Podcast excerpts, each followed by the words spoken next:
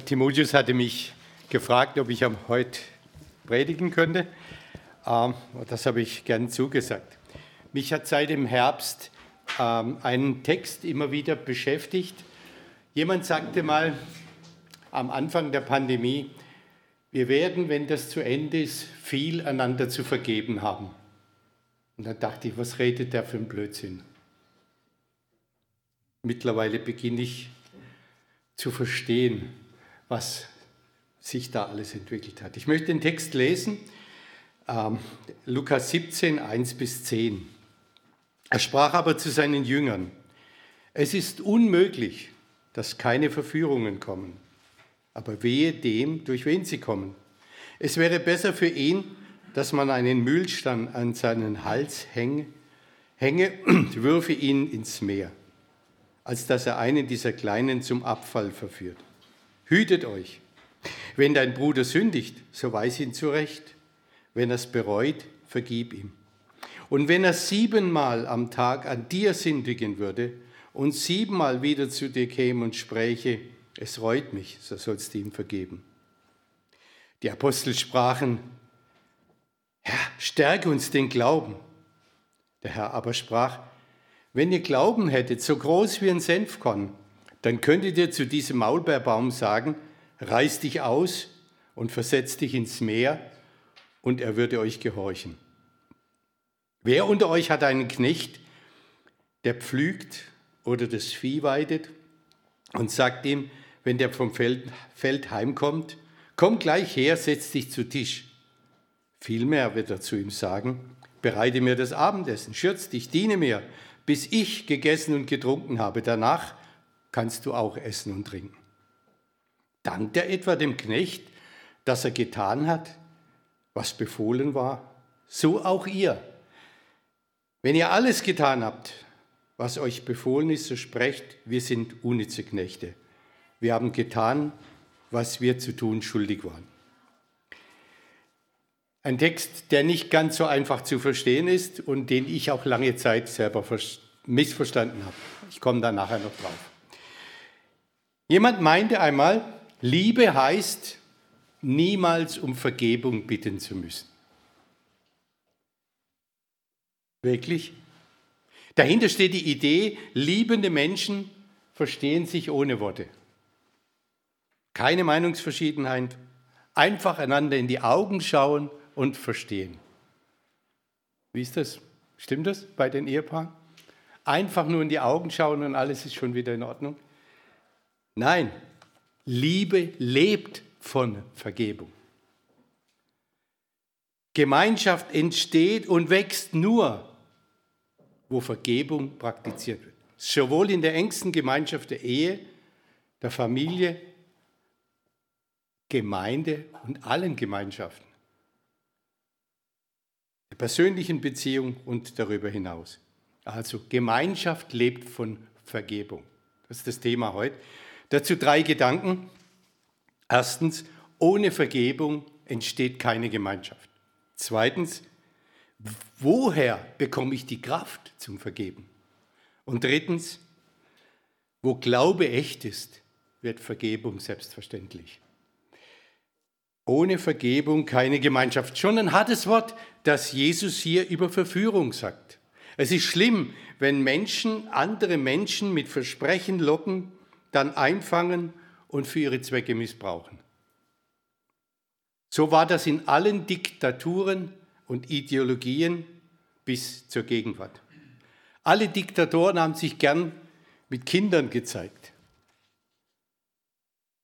Vor Jahren hatte ich ein interessantes Gespräch mit einer hoch, weit gereisten Frau, Österreicherin, Frau eines österreichischen Diplomaten. Sie lebt noch, er ist schon länger tot.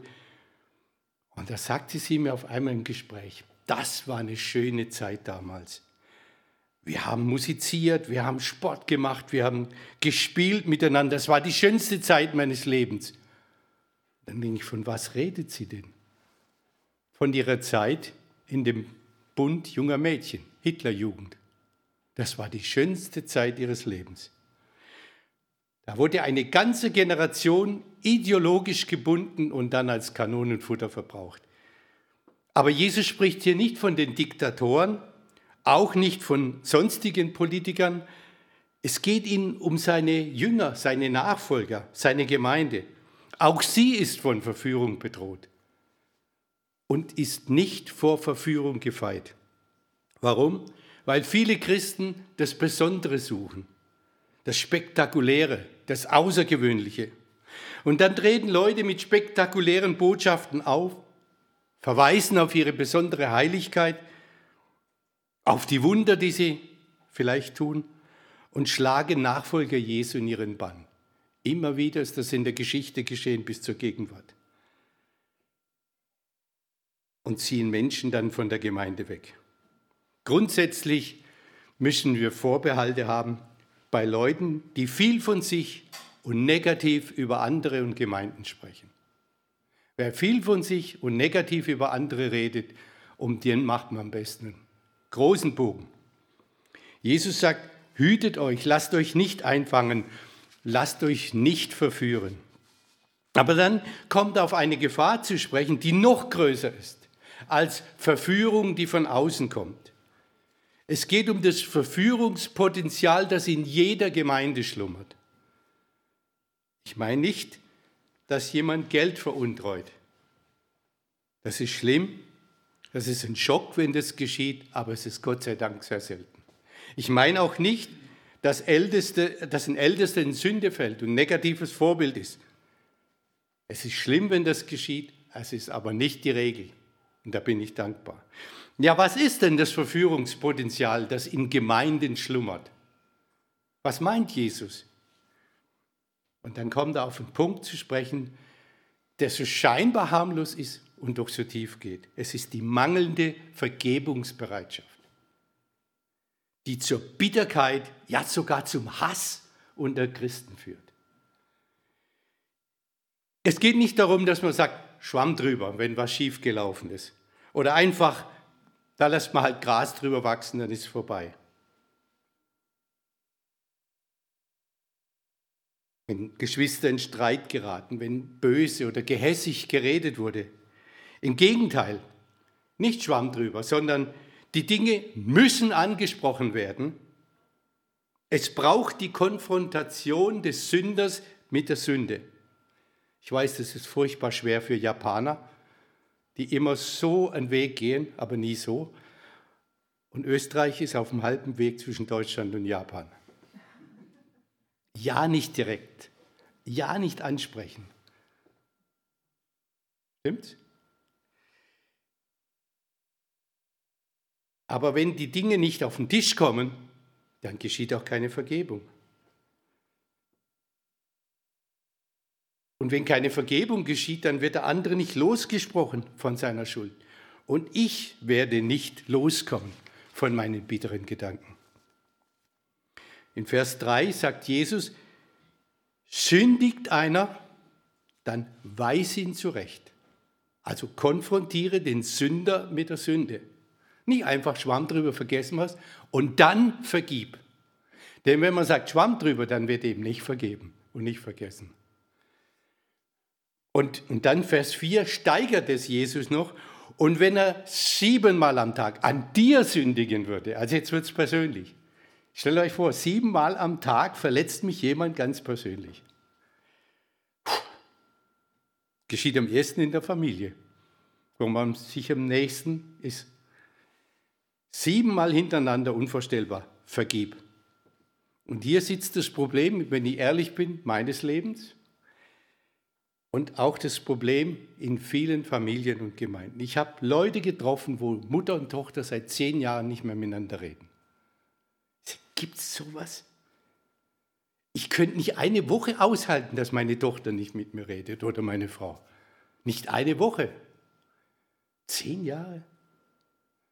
Ich habe einen Bibelkreis in der Südsteiermark, wo drei Leute sind, wo Mann oder Sohn sich das Leben genommen haben.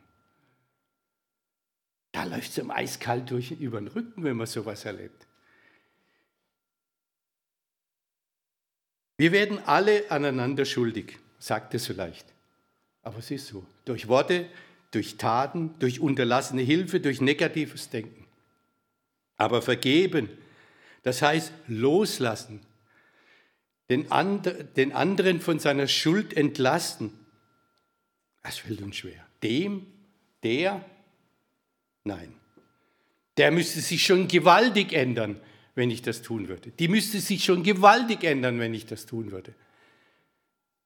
Und so kommt, sagt Jesus, Verführung in die Gemeinde. Wie sollen wir glaubwürdig von der Botschaft, über die Botschaft von der Versöhnung reden, glaubwürdig von der Vergebung, die Jesus schenkt, sprechen, wenn sie in unserem Leben, im Zusammenleben, in unseren Familien, unseren Gemeinden nicht Wirklichkeit ist? Manchmal scheint es fast leichter, Menschen, die außerhalb von Gemeinden sind, zu vergeben. Selbst schlimme Dinge, schreckliche Handlungen. Aber nach innen können wir oft nicht darüber wegsehen. Können wir über Kleinigkeiten uns so aufhalten, dass Gemeinschaft zerstört wird. Manchmal habe ich den Eindruck, wir Christen sind besonders begabt.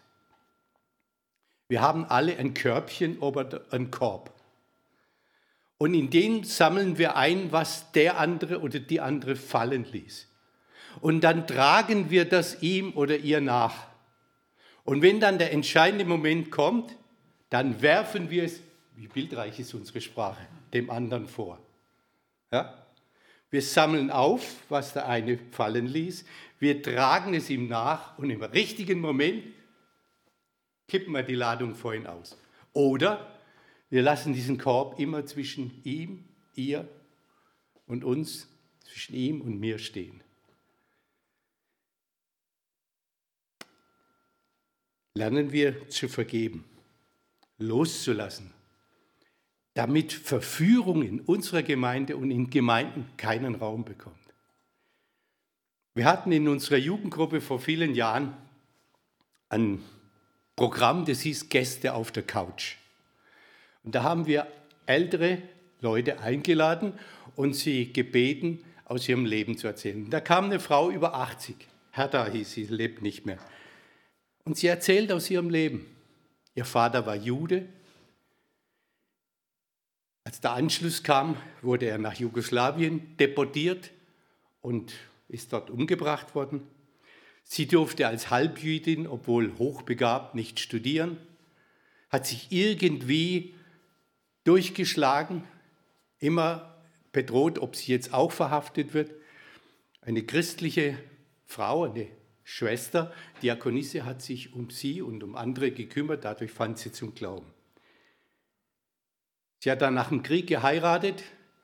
Ihr Mann kam schwer gezeichnet aus dem Krieg zurück und mit 40, als sie 40 war, Mutter von drei kleinen Buben, starb der Mann an den Folgen seiner Kriegsverletzungen. Und wir haben sie gefragt, wie gehst du damit um? Solche Verluste in deinem Leben. Der Vater im KZ umgebracht, nicht studieren dürfen, ein Mensch zweiter Klasse zu sein und mit 40 als alleinerziehende Frau, drei Kinder, in der Firma des Großvaters das Mädchen für alles zu sein. Wie gehst du damit um? Und dann sagt sie, ich habe keine Bitterkeit im Herzen. Ich habe vergeben. Und jetzt bin ich einfach nur noch dankbar für das, was Gott mir geschenkt hat. Der zweite Gedanke, woher bekomme ich Kraft zur Vergebung? Die Jünger schreien es förmlich heraus, siebenmal am Tag vergeben, das schaffe ich niemals. Herr, wir sind restlos überfordert. Wir sind mit unserem Latein am Ende. Hier stoßen wir an Grenzen. Das können wir doch gar nicht, was du da verlangst. Und so wird aus der Erkenntnis der eigenen Unfähigkeit die Bitte, ja der Schrei, Herr, stärke uns den Glauben, vermehre unseren Glauben, mach unseren Glauben groß. Mach uns zu Menschen, die nicht nachtragen müssen, sondern die vergeben und loslassen können. Jesu Antwort ist interessant. Es braucht nicht viel. Es braucht nur Glaube. Und Glaube, Pistis, ist dasselbe Wort wie Vertrauen, wenn man es vom Griechischen übersetzt. Es braucht nur Vertrauen wie ein Senfkorn. Senfkorn, wenn ich jetzt sagen würde, ich hätte eins zwischen den Fingern, würde da alle sagen, sehe ich nicht. Ja, logisch, es ist so klein, dass man es so leicht übersieht. Winzig klein, unbedeutend und hat doch eine große Kraft. Wenn es in die richtige Erde kommt, wächst es zum großen Busch. Man kann es jeden Sommer sehen, wenn der Löwenzahn aus dem Asphalt in der Straße rauskommt. Ich denke immer, wie ist das möglich? Asphalt. Und trotzdem kommt da eine Blume raus. Jesus sagt, du brauchst nicht viel. Es braucht keine gewaltige Begegnung, Bewegung, keine weltbewegenden Leistungen. Es braucht nur Vertrauen. Wer mit seiner kleinen Kraft mir vertraut, wird große Wunder erleben. Wird erleben, wie Berge des Unglaubens versetzt werden. Wird erleben, wie zerbrochene Ehen wieder heil werden, weil Vergebung geschieht. Das ist das tiefste Problem vieler Ehescheidungen, dass man nicht vergeben kann. Wird erleben, wie verletzte, verbitterte Menschen frei werden, weil sie Vergebung erfahren. Wird erleben, wie Bitterkeit und dunkle Gedanken weichen müssen, weil man loslassen kann. Wird erleben, wie Kinder, wie Teens wieder froh werden, weil etwas Neues in der Familie geschehen ist. In Matthäus 18 erzählt Jesus uns ein Gleichnis, eine Geschichte, bekannt als die Geschichte vom Schalksknecht, also vom bösen Knecht. Da ist ein Schuldner, der bekommt eine Riesensumme erlassen, in heutigem Geld zig Millionen.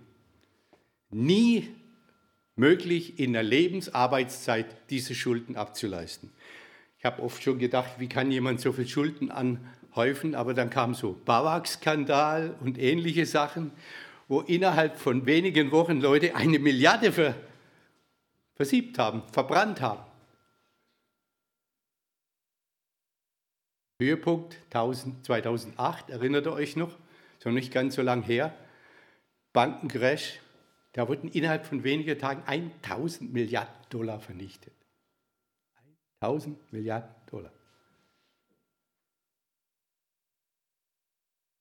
Unglaublich. Und dann kommt er und fällt seinem Chef, vor seinem Chef auf die Knie und sagt, vergib mir, ich kann es nicht. Und er bekommt die Schuld erlassen. Und froh eilt er hinaus und trifft einen Kollegen, der schuldet ihm 100 Denar, das sind 100 Tagelöhne. Jetzt könnt ihr ausrechnen, was ihr am Tag verdient. Sagen wir mal 5.000 bis 10.000 Euro, schon schon ein bisschen Geld. Er packt ihn am Kragen und würgt ihn und wirft ihn, lässt ihn in den Schuldturm werfen. Jesus macht hier deutlich, geht es uns nicht allen ähnlich. Gott hat uns angenommen, unsere Schuld vergeben, uns alle Sünden erlassen, uns von dem Schmutz befreit, der uns anhing, uns ewiges Leben geschenkt. Und wir tun uns so schwer, dem Mitbruder, der Mitschwester, dem anderen zu vergeben, den anderen aus seiner Schuld zu entlassen. Warum? Warum nur? Es braucht nur dieses Körnchen Vertrauen auf Jesus, die Erinnerung, was er uns schenkt, wie er uns vergab, wie er uns angenommen hat. Und es beginnt etwas zu wachsen, das stärker ist als alle Bitterkeit. Ich habe so für mich denken müssen, wenn Jesus dieser Hertha damals Kraft schenkte, Menschen den Vatermord zu vergeben, die Erniedrigungen zu ertragen, nicht studieren zu können, ein Mensch zweiter Klasse zu sein, soll ich dann nicht auch denen vergeben, die mich verletzt haben? Ein koreanischer Christ hat nach dem, nach dem Koreakrieg, als das Leben wieder so begann und er hatte Geld, hat seinen Sohn nach Amerika zum Studieren geschickt. Wenn der eine gute Ausbildung in Amerika macht, das Know-how, das er dort erreichen kann, das haben wir nicht, dann kann er hier eine, zu einer Bereicherung in der Gesellschaft beitragen. Dieser jugendliche, hochbegabte junge Mann wurde auf der Straße von Jugendlichen überfallen und totgeschlagen, umgebracht. Wie würde der Vater reagieren? Kaufe ich mir eine Pistole also fliege nach Amerika, da kann ich sie kaufen, da hier kann ich sie nicht. Und dann räche ich das. Er schrieb einen Brief an den Bürgermeister der Stadt, fügte dem Brief einen großen Geldbetrag, einen Scheck bei und sagte, tun Sie etwas, um diese jungen Leute von der Straße zu holen und ihnen eine Perspektive fürs Leben zu geben. So kann Vergebung praktisch aussehen. Der dritte Gedanke, wo Glaube echt ist, wird Vergebung selbstverständlich. Und wenn wir es tun, vergeben nämlich, ist das eine große, besondere Leistung, mögen wir denken. Und jetzt macht Jesus mit einer Geschichte aus der damaligen Zeit etwas Wichtiges für uns deutlich. In der Welt der Sklaverei, und das war die Welt, in der Jesus gelebt hat, war Arbeit selbstverständlich. Ein Sklavenbesitzer bedankte sich nicht für das, was selbstverständlich war. Jetzt müssen wir aufpassen, wie wir das vergleichen. Gott ein Herr, wir seine Sklaven. Arbeit bis zum Umfallen ohne Dankbarkeit ist das, was Gott erwartet. Gibt Christen, die so denken. Und dann wird der Dienst in der Gemeinde zu einer unerträglichen Last. Aber so nicht. Und darauf lege ich großen Wert. Ich habe diese Geschichte lang selber missverstanden. Ich habe oft gedacht, wir müssen uns einsetzen bis zum geht nicht mehr, denn das ist das, was Gott erwarten kann. Aber der, der Vergleichspunkt ist ein völlig anderer. Gott will uns nicht zu Sklaven erniedrigen. Jesus nennt uns seine Freunde. Johannes 15, Vers 14 und 15, wenn wir tun, was er sagt. Gott adelt uns, indem er uns in seinen Dienst nimmt. Es ist ein Vorrecht, im Dienst des höchsten Königs zu stehen, seinen Acker zu bearbeiten, seine Herde zu weiden. Was Jesus deutlich machen will, ist das Selbstverständliche, nämlich Vergebung sollte selbst eine selbstverständliche Tatsache im Leben eines jeden Christen sein. So wie für einen Arbeiter damals es selbstverständlich war, seinem Chef zu dienen, ohne Lob zu erwarten, so sollte für uns Vergebung selbstverständlich sein. Das ist der Vergleichspunkt. Nicht Gott als unerbittlicher Sklaventreiber, wir seine Sklaven. Nein, das ist ein völlig, völlig falscher Blick. Deswegen ist wichtig in jeder Schriftauslegung, was sagt der Zusammenhang. Und hier geht es um den Zusammenhang der Vergebung.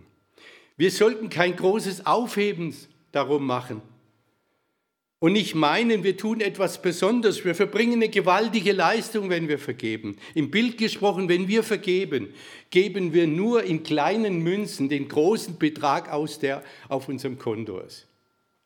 Ja? Das große Betrag auf unserem Konto ist das, was Jesus uns schenkt in der Vergebung, indem er uns angenommen hat, indem wir Kinder des höchsten Königs sein dürfen. Und jetzt geben wir in kleinen Münzen diesen Betrag aus, indem wir anderen vergeben.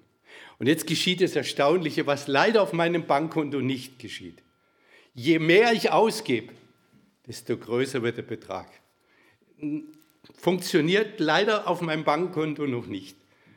Da ist er äh, etwas anders. Aber hier funktioniert das so. Je mehr wir ausgeben in kleinen Münzen, desto größer wird der Betrag auf unserem Konto, desto stärker wird die Liebe in uns zu ihm und zu den Mitmenschen. Denn wir geben in kleinen Münzen den großen Betrag aus, das aus, was Jesus uns verdient hat. Er hat unsere Schuld getragen am Kreuz. Er hat den Schuldbrief zerrissen. Die Schulden sind bezahlt. Wir geben nur aus, was wir geschenkt bekommen haben. Und wenn wir vergeben, dann tun wir das in seiner Kraft. Versucht das Bild in eurem Kopf zu halten. Und je mehr wir ausgeben, desto mehr haben wir. Je öfter wir vergeben, desto stärker wird die Kraft zur Vergebung. Da wächst etwas in uns. Deshalb gebt viel aus, verschwendet in kleinen Münzen, seid großzügig im Vergeben und eure Liebe wächst und eure Kraft wächst. aber bildet euch nie etwas darauf ein oder meint, ihr seid etwas Besonderes. Apropos etwas Besonderes, da war ein junger Pfarrer, Vikar, so am Dienstanfang, und hat eine Predigt gehalten. Und dann ging er von der Kanzel runter und am Ausgang sagte er zu einem Verantwortlichen der Gemeinde, heute hatte ich den Eindruck, der Herr bedurfte meiner. Da sagte der ältere, gereifte Christ, ich kenne nur eine Stelle in der Bibel, wo es heißt, der Herr bedarf seiner, und das vom Esel die Rede. Vergessen wir nicht, Vergebung ist etwas Selbstverständliches. Wir tun nichts Besonderes, wenn wir vergeben, sondern das, was Gott von uns erwarten kann. Denn er hat uns zuerst vergeben. Und er kommt uns immer zuvor. Ich habe heute Morgen noch ein interessantes Beispiel gefunden in einem Heft, das ich zufällig, wach auch schon oft schon zwischen fünf und sechs auf oder noch früher, da muss man ja sich seine Zeit vertreiben, habe eine, einen interessanten Artikel gelesen ein Zeugnis von einer Frau, die eine Spätabtreibung überlebt hat. Im fünften Monat oder sechsten Monat abgetrieben und wurde zum Abfall. Dann hat eine Krankenschwester da irgendwas wimmern gehört aus diesem Operationsabfall, hat das, das Wesen rausgeholt, hat es in die Klinik gebracht, in die neonatale Station und da wurde es drei Monate aufgepäppelt. Die Ärzte waren überzeugt, es wird schwerste Behinderungen haben, also lebensunfähig sein.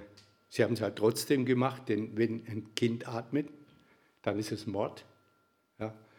Solange es noch im Mutterleib ist, ist es kein Mord, aber wenn es rauskommt und atmet, dann ist es Mord, wenn man es umbringt. Also haben sie es versorgt. Aber das Kind wurde wieder erwarten vollkommen gesund. Eltern haben, äh, haben es also Familie hat es adoptiert, aber diese Geschichte hat mit dem, mit dem Mädchen etwas gemacht in ihrem Leben. Wut, Schuldgefühle und sie hat das versucht, im Alkohol zu ertränken. Als sie erwachsen wurde, erkrankte an Bulimie. Und erst nach und nach, sagt sie, und jetzt zitiere ich wörtlich, lernte ich mein Schicksal anzunehmen. Zu wissen, dass Gott gut ist und mein Leben in seiner Hand hält, das hat mir geholfen, mich wieder zu fangen. Ich lernte, dass Gott festlegt, wie viel ich wert bin, nicht meine Eltern.